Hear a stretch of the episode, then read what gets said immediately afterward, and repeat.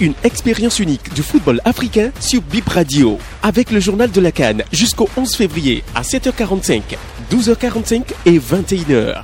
Résultats en temps réel, résumé, qualification, paroles d'experts et de passionnés, pronostics, coulisses, réactions, presse. La Cannes est de retour. Partageons ensemble ce moment de football africain inoubliable.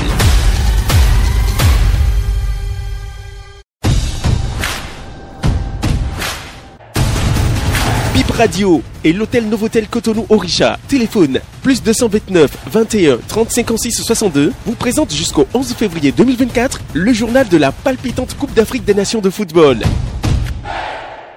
Belle entrée en compétition de la Côte d'Ivoire dans cette Coupe d'Afrique des Nations. Les éléphants ont battu pour leur première sortie la Guinée-Bissau, deux buts à zéro.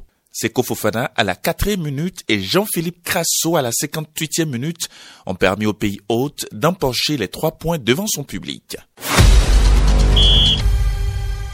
Quelques Béninois apprécient le premier match de cette canne. C'est une victoire pour moi de la Côte d'Ivoire euh, sans panache et rien de plus. Ils ont gagné deux buts à zéro, mais collectivement l'équipe n'était pas là. Ils s'en sont remis à deux exploits individuels, celui de Seko Fofana et de Jean-Philippe Crasso pour pouvoir débloquer ce match. Mais offensivement, nous n'avons rien vu. On nous a vendu une équipe assez offensive, en témoigne le, le dernier match contre les Seychelles. Mais aujourd'hui, euh, les attaquants pour moi étaient un peu aux abonnés absents. On a donné la Côte d'Ivoire comme grandissime favori. Euh, Elle a confirmé son statut en étant à domicile. C'est pas surprenant.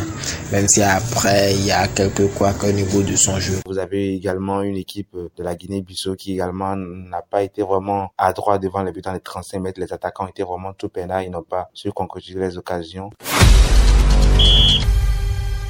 Cérémonie d'ouverture riche en couleurs, ponctuée de danses mettant en valeur la diversité culturelle de la Côte d'Ivoire. Le clos de cette cérémonie d'ouverture, le discours du président de la Côte d'Ivoire, Alassane Draman Ouattara. La Côte d'Ivoire, comme on le dit souvent, est l'Afrique en miniature. Nous avons dans notre beau pays les ressortissants de chacun des 54 pays du continent et nous sommes fiers qu'ils se plaisent, qu'ils vivent avec nous dans ce beau pays. La Côte d'Ivoire, comme vous le savez, est un pays d'hospitalité, d'opportunité, avant toute chose, la Côte d'Ivoire est une terre de football. Vous savez, le football a, un pouvoir magique de transcender les frontières, de susciter des émotions fortes et de créer des souvenirs inoubliables. Je sais que ce sera le cas au cours de ces semaines dans notre pays. Au cours des prochaines semaines, nous serons témoins, j'en suis convaincu, de moments forts, de belles victoires et des performances qui seront gravées dans nos mémoires.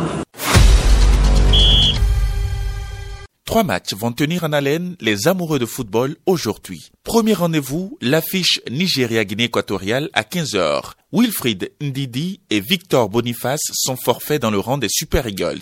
À 18h, le groupe B entre en lice. L'Égypte de Mohamed Salah affronte le Mozambique au stade Félix Houphouët-Boigny. Sur les mêmes installations, à 21h, une nouvelle opposition, Ghana, Cap-Vert. Ainsi s'achève ce journal La Cannes.